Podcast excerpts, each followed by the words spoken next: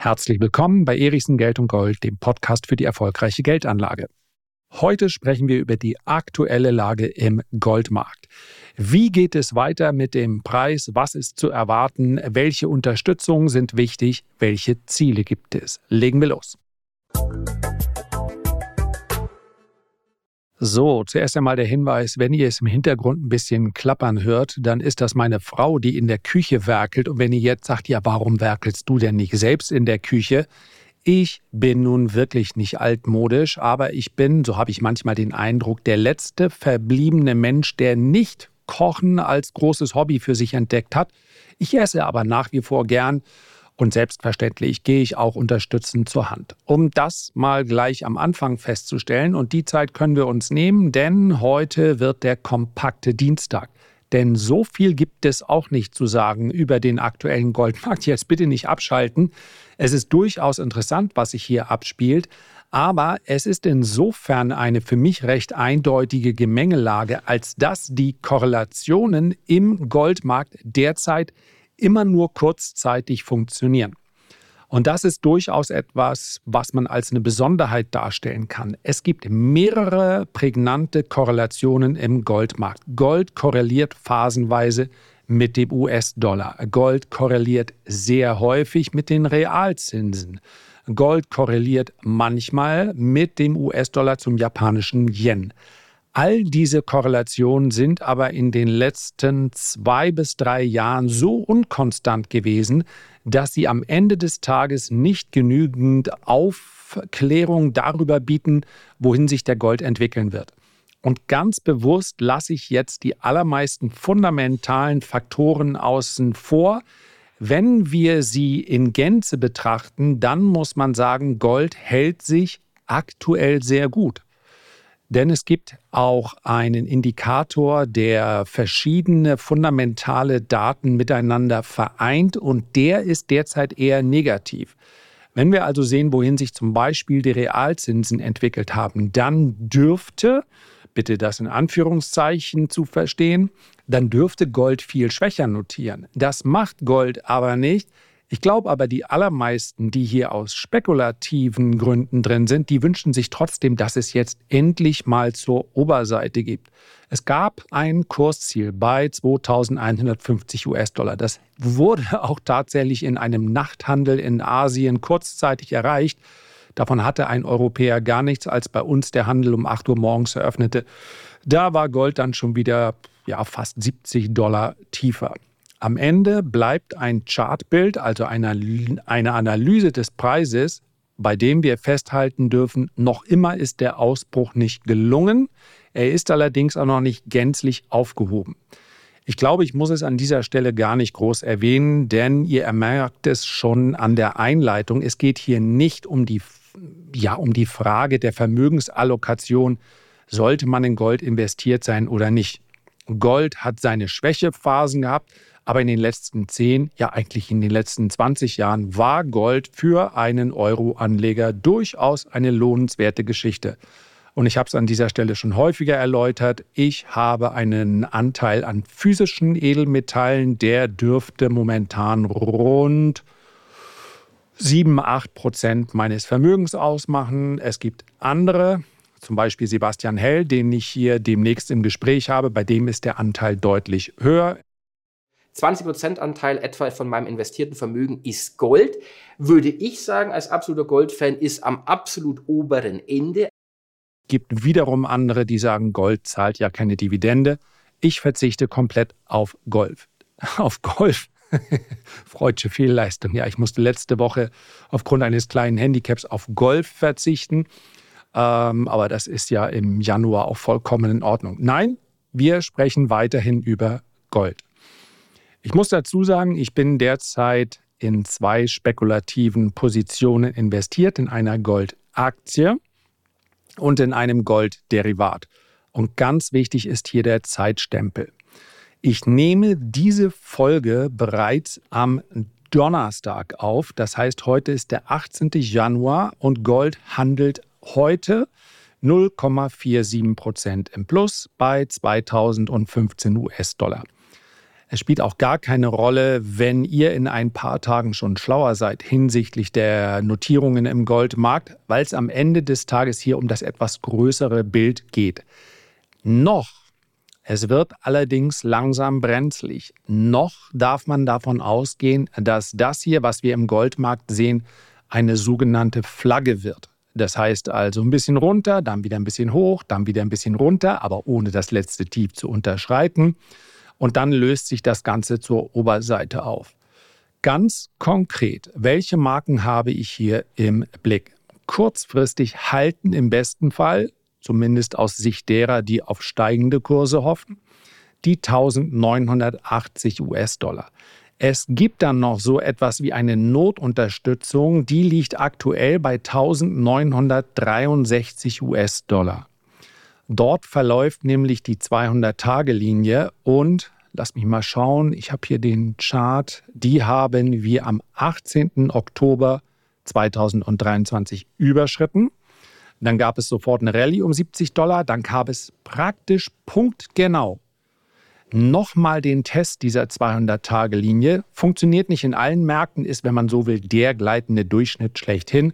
Ich würde ihn aber keinesfalls nutzen, um hier jetzt äh, allein aufgrund des Erreichens, des Über- oder Unterschreitens der 200-Tage-Linie irgendwelche Positionen zu eröffnen. Aber es ist durchaus ein Indikator, der ja zumindest mal so viel Bekanntheit hat, als dass man hin und wieder eine Wirkung sieht. Sollte Gold, wie gesagt, noch sind wir nicht da, aber man muss ja nun mal feststellen, dass die Kurse eben derzeit nicht so wirklich im Aufwärtstrend sind. Sollte Gold die 1963 US-Dollar unterschreiten, dann bitte keinen Schock bekommen. Dann gibt es aus meiner Sicht keine ganz großen Unterstützungen mehr. Die nächste kommt dann erst wieder bei einer Unterstützungszone zwischen 1860 und 1880 US-Dollar, also fast 100 Dollar tiefer. Und wir besprechen den Fall zumindest mal für die äh, Theorie. Sollten diese 1880 US-Dollar nicht halten, dann ist das nochmal für den langfristigen Investor wahrscheinlich ziemlich wurscht. Es ist davon auszugehen, dass dann auch der Euro zum US-Dollar schwächer tendiert und dass man dementsprechend vielleicht auch diesen Kursverlust ertragen kann. Aber ich möchte auch darauf hinweisen, dass es doch den ein oder anderen Marktteilnehmer gibt, der hier auf steigende Kurse setzt. Und selbstverständlich werden dann auf dem Weg nach unten auch einige Stops gerissen. Und dann ist es völlig egal, wie viele fundamentale Analysen es gibt, die sagen, Gold müsste eigentlich viel höher stehen, ist doch gemessen an vielen anderen Assetklassen günstig und die Notenbanken kaufen und, und, und. Das spielt dann für den Verlauf keine Rolle. Sollten also die 1880 US-Dollar zur Unterseite gerissen werden, dann liegt das Kursziel zwischen 1595 und 1644 US-Dollar. So. Und wer jetzt fragt, wie war das noch mit den Marken, dann gerne nochmal drei Minuten zurückspielen, spulen und sich das Ganze anhören. Wenn es anders kommt, und ich habe es ja angedeutet, derzeit setze ich noch darauf, also, ich werde sicherlich nicht den Weg komplett mit zur Unterseite machen.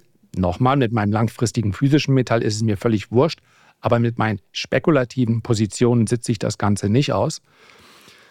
Sollten wir allerdings von hier aus eine Bewegung zur Oberseite sehen, also Gold hält sich oberhalb der 1980 US-Dollar, dann denke ich, dass wir nach einer Phase der Konsolidierung, ich habe schon gesagt, ein bisschen aufwärts, ein bisschen abwärts, aber jeweils das letzte Tief wird nicht unterschritten. Wenn wir dann die 2080 US-Dollar zur Oberseite überschreiten, so weit ist es ja gar nicht hin, dann rechne ich erneut mit einer Rallye in Richtung 2150 US-Dollar. Dann gibt es klassischerweise nach so einem Ausbruch nochmal einen Rücksetzer. Das muss nicht exakt so kommen, aber tatsächlich sieht man es gerade im Goldmarkt sehr, sehr häufig. Den Ausbruch zur Oberseite, dann steht in der Regel, ja, ohne den jetzt zu nahe treten zu wollen, im Barons oder Euro am Sonntag oder Aktionär stehen dann goldige Zeiten. Ja, ist ja logisch, man schreibt ja auch über die Dinge, die einen dann oder die dann viele Anleger interessieren. Also dass, dass sich Zeitung oder Anlegermagazine prozyklisch verhalten, ist ja völlig logisch. Und dann gibt es aber nochmal den klassischen Rücksetzer. Und dann das Jahresziel liegt aus meiner Sicht bei ja, maximal 2300 bis 2350 US-Dollar.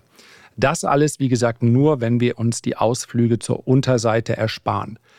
Ich glaube, die große Bewegung, ich hab, bin noch am Überlegen, ich habe es euch ja gesagt, ich nehme in der Regel den Podcast auf, dann weiß ich, was ich gesagt habe und dann kann ich den Titel dementsprechend anpassen. Ich könnte also, es könnte sein, dass die heutige Folge heißt Gold Kursziel 3300 US-Dollar. Das wäre dann insofern richtig, weil das mein Kursziel ist für diesen bullischen Zyklus. Und ich sehe das durchaus in den nächsten 24 bis 30 Monaten erreichbar. Ja, diesen Liquiditätszyklus würde ich eigentlich bis Mitte, Ende 25 sehen. Also, dann kann das durchaus sein. Was es dafür braucht, ist meines Erachtens das Wiederentdecken von Gold durch das spekulative Kapital. Denn da muss man sich völlig im Klaren drüber sein. Es braucht dieses spekulative Kapital, das ist nämlich sehr viel Kapital, was dann hingeht und sagt, jetzt kaufe ich Gold in Hoffnung weiter steigender Preise. So simpel ist das. Ein Trend braucht immer auch eine gewisse Masse, die das Ganze unterstützt. Ob man das dann als Stupid Money bezeichnet, das Money, was dann vielleicht 200 oder 300 Dollar höher kauft, also am Hoch, das mag stupid sein, aber dass man bei einem Trend darauf wartet, dass die Masse einsteigt, das macht letztlich den äh, Trendanleger ja aus. Die große Bewegung, glaube ich, wird also erst im Jahr 2025 stattfinden. Das basiert auf meiner Annahme, dass dort der Hochpunkt dieses Liquiditätszyklus liegt. Das gilt im Übrigen auch für viele andere Basiswerte. Auch für Risikobasiswerte. Für Kryptos, ehrlicherweise muss man sagen, dass die Ausgangslage da schon jetzt einigermaßen attraktiv daherkommt. Aber äh, dennoch, gerade wenn wir über Aktien sprechen, könnte ich mir vorstellen, dass es 2025 fast noch etwas spektakulärer wird als 2024. Wollen wir erstmal abwarten, wie spektakulär dieses Jahr wird. Also, das sind die Aussichten im Goldmarkt. Geht davon aus, dass ich dementsprechend dann auch äh, agiere. Und abschließend noch, und da bin ich quasi, wenn ihr so wollt, ähm, ein Disclaimer zu mir selber. Ich habe selbstverständlich all meine Aktionen 2023 unter die Lupe genommen, weil ich wissen möchte, wie ich in verschiedenen Märkten mit meiner Herangehensweise, diese Märkte zu handeln, abgeschlossen habe.